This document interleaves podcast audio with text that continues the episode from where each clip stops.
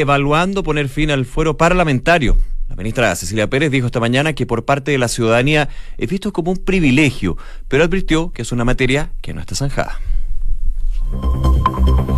Una con un minuto, muy buenas tardes. ¿Cómo están ustedes? Bienvenidos a una nueva edición de Noticias aquí en Duna. Nico, ¿cómo estás? Muy bien, José, ¿cómo están ustedes? Muy buenas tardes. Eh, día miércoles ya, el ombligo de la semana, con mucha información, por supuesto, que está sucediendo y que vamos a estar abordando en los próximos minutos. Pero antes, como siempre, tradición ya aquí en Noticias en Duna, hablar un poquito del tiempo, que eh, te diré que hoy día siento que está bastante más llevable. Claro, en la mañana hace un frío me encargo, pero ahora ya eh, el sol como que ayuda Acompaña en Acompaña, sí. Hasta es rico caminar por las calles de Santiago. Sí, es verdad, ayuda algo. Hay 14 grados a esta hora y la máxima podría llegar hasta los 17. Va a ser una tarde totalmente agradable considerando que estamos en eh, pleno invierno. Pero las temperaturas bajas van a durar hasta mañana, así que hay que seguir saliendo bien abrigado de las casas. Cero grados se esperan para mañana durante la mañana. El día de hoy va a estar bastante agradable. Viña del Mar y Valparaíso, les cuento rápidamente, hay 12 grados de temperatura una máxima que ya se alcanzó y se espera que esté totalmente despejado, una condición similar en Concepción, donde a esta hora los termómetros marcan los 14 grados y en Puerto Montt también está despejado y hay 10 grados de temperatura. No se entusiasmen con el sol en Puerto Montt porque ya mañana vuelven las precipitaciones. Volvemos a la capital, calles de Santiago, que nos dice la UST, el Ministerio de Transporte, semáforo apagado en Bascuñán Guerrero con Blanco Encalada, en la comuna de Santiago, hace solamente 12 minutos, ojo con esto, congestión alta en Alameda Alameda al oriente en el tramo aeropuerto Amengual por accidente de tránsito. Procedimiento de la CIA de Carabineros en ese lugar en la comuna de Estación Central, también semáforo apagado en Ramón Cruz con Eduardo Castillo Velasco en Ñuñoa y eh, se llama la atención acá a los desvíos en la salida desde Avenida El Parque Américo Expulsio Norte, que se va a segregar una pista de lunes a viernes durante los fines de semana, se mantiene cerrada, ojo en eso, entonces eh, la cuenta de Avo Tránsito que replica la UST del Ministerio de Transporte. Y también revisamos lo que está sucediendo en... Eh, la quinta región, específicamente la OST de Valparaíso, que nos muestra que hay un microbús retirado en Viña del Mar de la pista derecha del puente Cancha al llegar a 1 Norte, ojo con eso, y tránsito habilitado sin ninguna, ningún problema en calle Condel con Pudeto. Además, hace una hora en Viña del Mar eh, nos comentaban, no, comentaban, no, se escribe acá en la UST de eh, regional, microbús en Pana en pista derecha del puente Cancha al llegar a 1 Norte, precaución ahí entonces para todos los que estén transitando por ese lugar. Una de la tarde con cuatro minutos, vamos a revisar las principales informaciones. En esto, los titulares. La Superintendencia de Servicios Sanitarios sabía desde octubre del año pasado las precariedades de sal en Osorno. Esta información está en un estudio de auditoría de 35 páginas encargado por el propio regulador a una consultora ambiental que evaluó el sistema de producción de agua potable de sal y al que tuvo acceso Radio Bio, Bio. La vocera de gobierno, Cecilia Pérez, enfatizó que el fuero parlamentario es visto por parte de la ciudadanía como un privilegio. La titular de la SEGECOP confirmó que el gobierno está evaluando poner fin a este beneficio que tienen los parlamentarios dentro del marco de las eventuales reformas institucionales. Eso sí, advirtió que es una materia que aún no está zanjada. Ministro Jaime Mañalich propuso crear una ley de derecho de receptores de órganos para mejorar el sistema de procuramiento. Según el titular de salud, con esto se podría regular de mejor manera y exigir que siempre existiera transporte disponible para órganos, además de, por ejemplo, hacer obligatorio que los centros de salud siempre den aviso de potenciales donantes. Mario Aguilar criticó el rol opositor de Jaime Gajardo al interior del Colegio de Profesores, enfatizando que un paro no se hace con opinología, se hace con trabajo. En entrevista aquí en Radio Duna, el presidente del gremio además aseguró encontrarse en alerta en caso que el Ministerio de Educación no cumpla con los acuerdos establecidos durante las negociaciones. El juzgado de garantía de Temuco revocó la prisión preventiva del general en retiro Gonzalo Blue y ordenó el arresto domiciliario total en el marco del caso Huracán. El tribunal determinó además las medidas cautelares de arraigo nacional y prohibición de comunicarse con los imputados de la investigación que sigue abierta. En materia internacional, Boris Johnson asumió como primer ministro del Reino Unido. El líder de los conservadores prometió concretar la salida de su país de la Unión Europea el 31 de octubre, como estaba programada, tras reunirse con la reina Isabel II y dar inicios ya oficialmente a su mandato. Fiscal especial que investigó la trama rusa en las elecciones presidenciales de Estados Unidos dijo ante el Congreso que se podrían presentar cargos en contra de Donald Trump una vez que deje la Casa Blanca. Robert Miller además aseguró que su informe no exoneraba a Donald Trump del posible delito de obstrucción a la justicia. Estados Unidos y China mantendrán una nueva ronda de negociaciones comerciales en Shanghai. El encuentro tendrá lugar la semana que viene, confirmó el secretario de, Estado, de Tesoro estadounidense, y se dará en el marco de una tregua alcanzada por las dos potencias enfrascadas en esta llamada guerra comercial. Un joven nadador húngaro derribó uno de los récords de Michael Phelps. Eh, Christoph Milak, de 19 años, batió el récord mundial de los 200 metros estilo mariposa que ostentaba el estadounidense desde el año 2009, haciendo un tiempo de un minuto con 50 segundos. Comenzaron los Juegos Panamericanos, las modalidades de balonmano y voleibol playa con presencia chilena son las encargadas de dar el puntapié inicial a la cita que se desarrolla en Lima. El viernes será la ceremonia inaugural. Con siete minutos partimos revisando las principales informaciones del ámbito nacional. Lo hacemos con reuniones que ha sostenido el presidente Sebastián Piñera durante las últimas horas, una el día de ayer con los senadores y el día de hoy con los diputados oficialistas, principalmente para coordinar todo lo que es esta agenda legislativa del segundo semestre eh, que está encabezando, por supuesto, el presidente.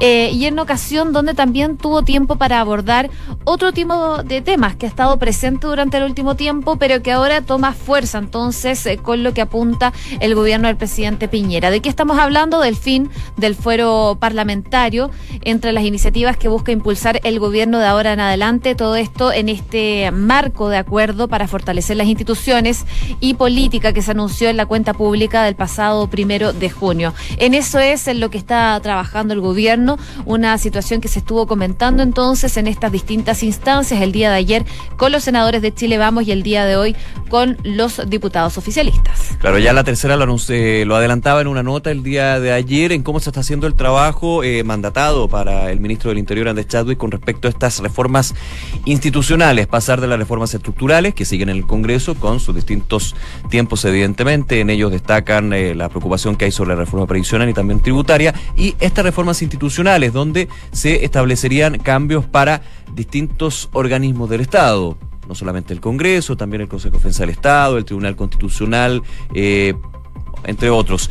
Y el tema del foro parlamentario ya sonaba eh, desde las reuniones, tú recuerdas, que tuvo el presidente, no, el ministro del Interior Andrés Chadwick con los líderes de los partidos de oposición. Esto fue hace dos meses, si no me equivoco. Fue después de la cuenta pública. Después de la cuenta pública. Justo después porque se anunció esto por parte del presidente. Justo después se dieron estas eh, reuniones y entre varios de los temas que salían cuando se le preguntaba a los líderes opositores en esta cita con el ministro Chadwick, ya se comienza a saber que uno de los temas era justamente el Congreso.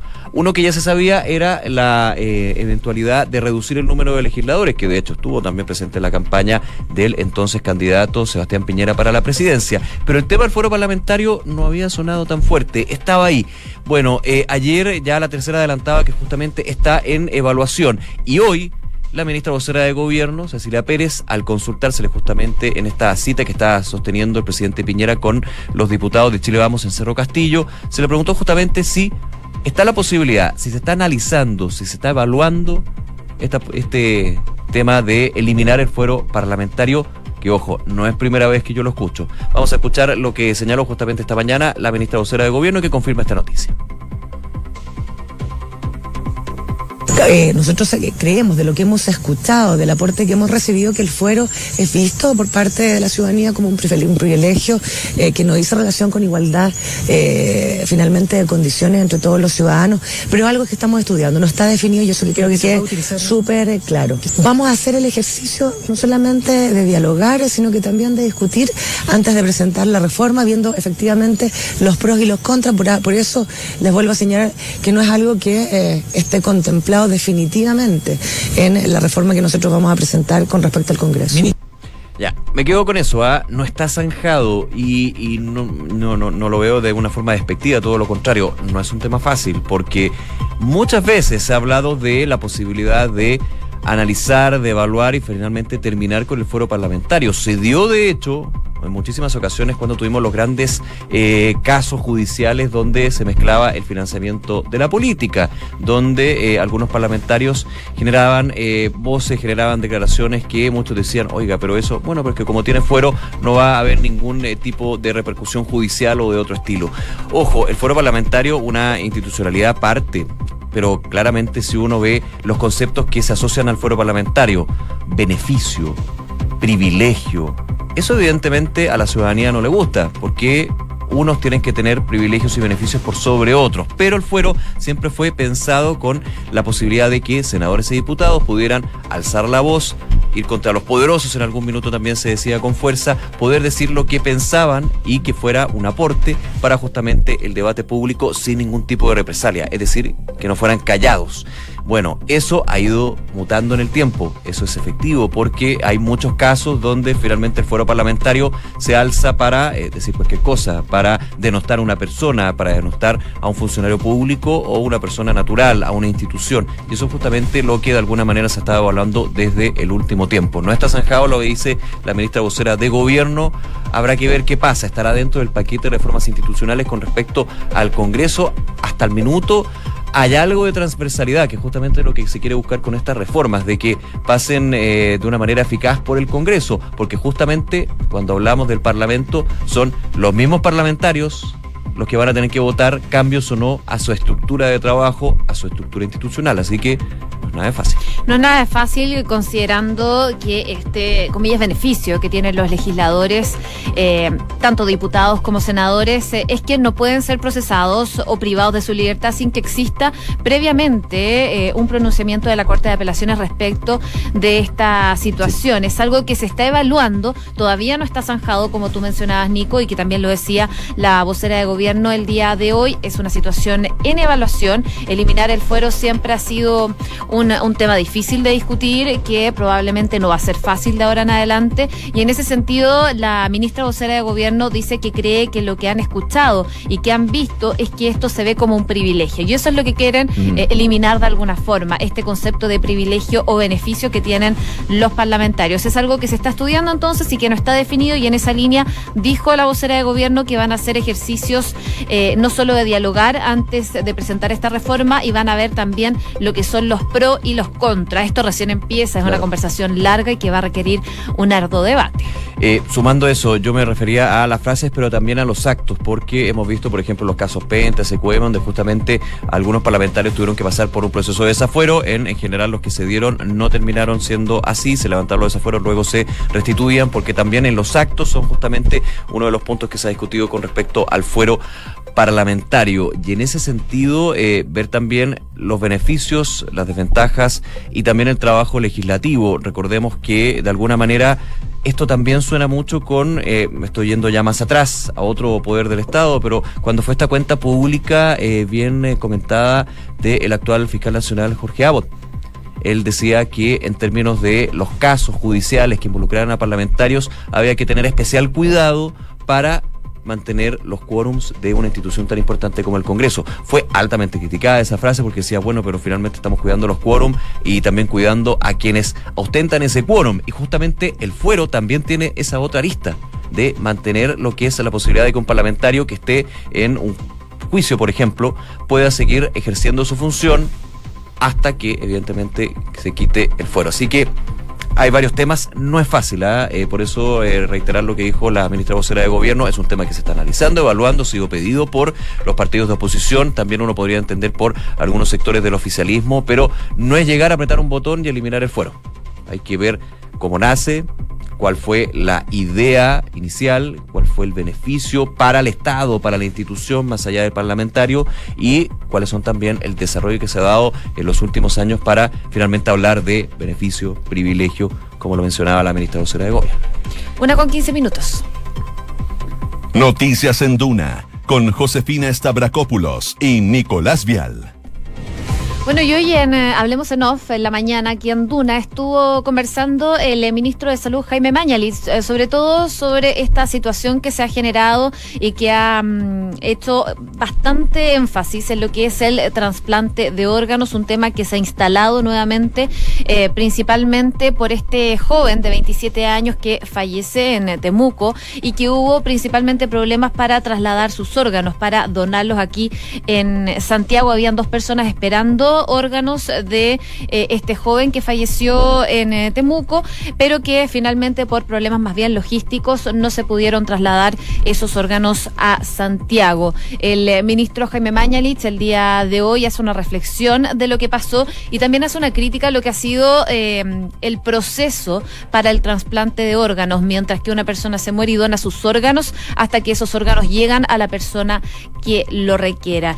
Em, lo que decía el ministro de Salud el día de hoy es que tienen una estructura de mm, procuramiento de órganos relativamente precaria hoy en día y que lo más precario de todo esto eh, es que producto de esta ley de donantes universal tenemos cuatro millones de chilenos registrados como no donantes. Ese es parte de los problemas, pero por supuesto esto se da por una serie de, de temas anteriores que también generan problemas para la donación de órganos.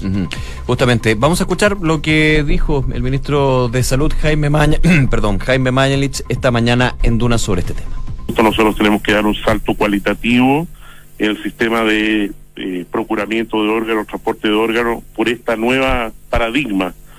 En segundo lugar, yo creo que efectivamente esto tiene que ir a una ley, vale decir, voy a llamarla por el momento, ley de derechos de receptores de órganos, porque al final de cuentas ese es el derecho del cual se tiene que hacer responsable el Estado, que una persona que está esperando para un hígado tenga toda la... Y hoy día eso desgraciadamente no tiene la rigurosidad que exigiría una ley. Por ejemplo, un contrato licitado con empresas en la cual siempre, aunque fuera más caro, estuvieran obligados a tener una aeronave disponible para esta cosa que hoy día no está en la, como hace la licitación. Y resulta, a la luz de lo hablado, que es algo muy importante. Recordemos que en el caso de este joven eh, de Temuco, eh, alrededor de las dos y media, si no me equivoco, obviamente las horas lo estoy redondeando, pero más o menos a las dos de la tarde eh, se daba el aviso justamente de que era donante de órganos y se comenzaba a buscar quiénes podían ser receptores de estos órganos. estábamos hablando de corazón, pulmones, riñones, de hígado. De hecho, hubo trasplante de hígado y también de riñona. eso es bueno aclararlo. No es que todos los órganos no hayan podido ser recibidos por, don, por receptores. Pero en el caso del corazón, los pulmones, donde el tiempo de conservación, hay un, concepto eh, médico, pero prefiero ah, ponerlo bien en simple, el tiempo de conservación cuando este es extraído del organismo, cuando el organismo también ya está eh, muerto, evidentemente hay horas, de hecho eh, el corazón son menos de cuatro horas, o sea, también hay un reloj que corre, es un tiempo límite, un reloj que corre muy rápido y obviamente hay toda una discusión con respecto a si estamos preparados para, primero, un, eh, un Estado que ha eh, motivado a la gente a inscribirse como donantes, a ser donantes de órganos, pero que desgraciadamente con este hecho ve que hay un porcentaje que desgraciadamente no se concreta esta donación de órganos. Ya lo decía el ministro durante la semana tras este caso, en Chile el porcentaje de eh, donación o recepción, en este caso de órganos fallidos, es de un 7%, es de un 4%, si no me equivoco. Sí. Y en España, decía como ejemplo, llegaba a ser un 7%. Creo que al, revés, sí, al revés. Acá es un 7 y en España un 4. Claro, que en España era menor y que de alguna manera eh, mostraba de que hay un trabajo que hacer, por eso también esto de descentralizar el sistema eh, de eh, tratamiento de órganos cuando hay un donante, pero apuntaba también el ministro de Salud en esta conversación en Duna que el otro eje es hacer más eficaz lo que es finalmente decir que uno es donante, porque hay un tema con respecto a eh, el tema notarial y todo lo que ha sido parte de esta discusión sobre un tema tan importante como es esto. Y hay un tema también que es fundamental, que es el centralismo, porque la falta de tiempo se genera, se explica, porque estos centros son multitransplantes y los especialistas están solo en Santiago, y para estos casos deben viajar hacia el donante con todo el equipo médico que sea necesario. Entonces, eh, la situación se complica bastante. Lo que plantea hoy día el ministro Mañalich es poner una sede a lo mejor en Temuco, porque porque hay gente de distintos sectores del país, sobre todo en la zona sur, que ven eh, muy difícil eh, trasladar eh, todo lo que es para que se haga este trasplante de órganos. Así que es parte de las soluciones que se están analizando ya a futuro por este caso que se origina en Temuco y que ha sido muy comentado y es bueno que se genere también para que se tomen medidas al respecto. La entrevista al ministro de Salud, por supuesto, en Duna.cl. Una de la tarde con 21 minutos. Escuchas Noticias en Duna con Josefina Stavrakopoulos y Nicolás Vial.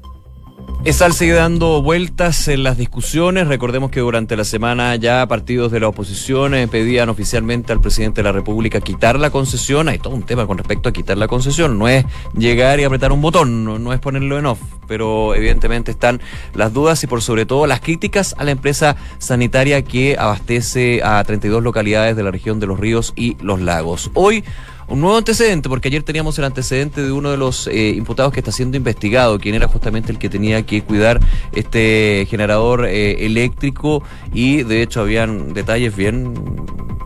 Sorprendente, ¿Cómo puede ser que tenía que pegarle al medidor con una piedra para que efectivamente mostrara si estaba lleno o no el estanque de petróleo del generador eléctrico? Hoy se agrega un nuevo antecedente que no va no va directamente a la empresa, sino a otro actor, la Superintendencia de Servicios Sanitarios, que lo complica bastante.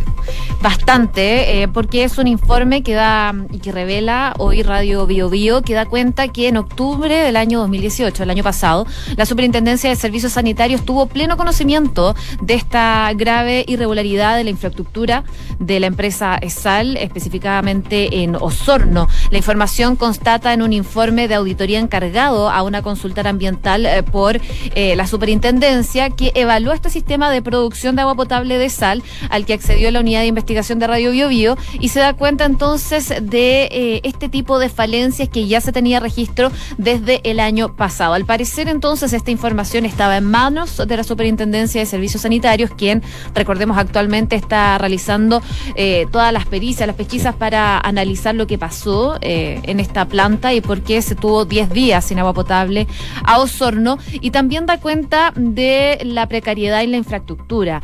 Tú comentabas, Nico, de que este funcionario, que, que finalmente fue a lo mejor el causante del derrame de petróleo, tenía que golpear con una piedra para ver si el estanque estaba lleno con petróleo o no. Eso es muy, eso es muy Chilean way, digamos, pero no una empresa de servicios sanitarios y finalmente lo que termina en esto, que es eh, que el generador eléctrico que está movido por petróleo termina desbordándose y el petróleo llega primero a donde se trata el agua potable y con el riesgo también de que se contaminara parte del río, o sea, Bueno, y esto está en el informe. y esto está en el Se informe. registra Sí. que había este problema, sobre todo en la infraestructura y también con este medidor. Mira, Así que De hecho, eh, el informe que pone también en la duda el trabajo de la Superintendencia de Servicios Sanitarios, que tendrá que, me imagino, dar una explicación al respecto con esta eh, revelación de Radio Bio Bio, habla de graves anomalías y que ponía en duda la capacidad de suministrar agua de manera adecuada. De hecho, el informe calificó la planta como una instalación de alto riesgo instalación de alto riesgo. Estamos hablando de un informe que fue entregado a la superintendencia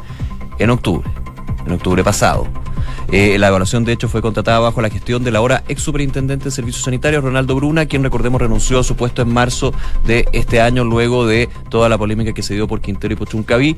No estoy ligando con este tema, pero evidentemente eh, tienen que haber explicaciones por parte de la superintendencia que ahora en este minuto está llevando a cabo la investigación sobre eh, la situación de sal y lo que muchos dicen podría derivar en el mayor de los casos, lo pongo en condicional, en el mayor de los casos en la posibilidad de un fin a la concesión de la sanitaria controlada por aguas andinas. Y esa es la encrucijada en que está el presidente Sebastián Piñera. Están esperando el informe que haga la superintendencia y evaluar qué hacen. Pero Claro. quitarle la concesión a Sal no va a ser fácil porque, bueno, ya hay un plazo de 15 días para que la superintendencia entregue este informe al presidente y también al ministro de Obras Públicas. Y si se decide quitar la concesión, mínimo serían tres años en los que pasarían en juicio y temas al respecto. ¿Por qué? Rápidamente, porque se, se decide quitar la concesión con un decreto supremo, esto tras los resultados que entrega la superintendencia, porque toma, que toma la decisión el presidente. En algún minuto el ministro Moreno, yo creo que se equivocó en la frase, dijo, no, esto depende, eh, depende de la superintendencia. Yo lo entiendo como que depende del informe y los resultados de la superintendencia para que que, el tome. gobierno tome, o sea, Claro. para dejarlo claro.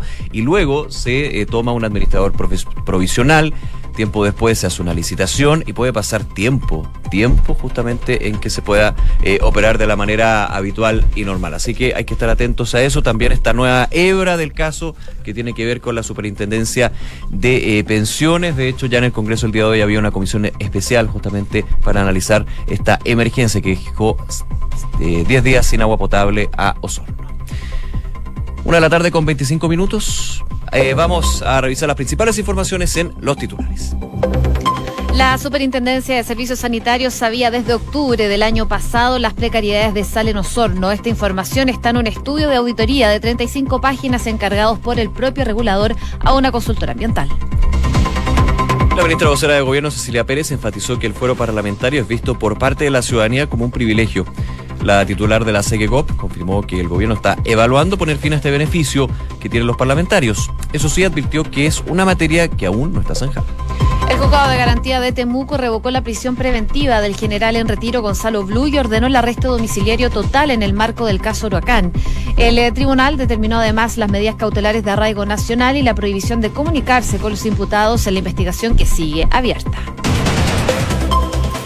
Boris Johnson asumió como primer ministro del Reino Unido. El líder de los conservadores prometió concretar la salida de su país de la Unión Europea el 31 de octubre, como está programada, tras reunirse hoy con la reina Isabel en el Palacio de Buckingham y dar inicio a su mandato. El fiscal especial que investigó la trama rusa en las elecciones presidenciales de Estados Unidos dijo ante el Congreso que se podrían presentar cargos en contra de Donald Trump una vez que deje la Casa Blanca. Robert Miller además aseguró que su informe no exoneraba a Donald Trump de posible delito de obstrucción a la justicia. Un gobernador húngaro derribó uno de los récords del tiburón Michael Phelps. Christoph Milak, de 19 años solamente, batió el récord mundial en los 200 metros estilo mariposa, que estaba en, perdón, el estadounidense desde el año 2009, haciendo un tiempo de 1 minuto con 50 segundos. Una con 27, saludamos a nuestros auspiciadores.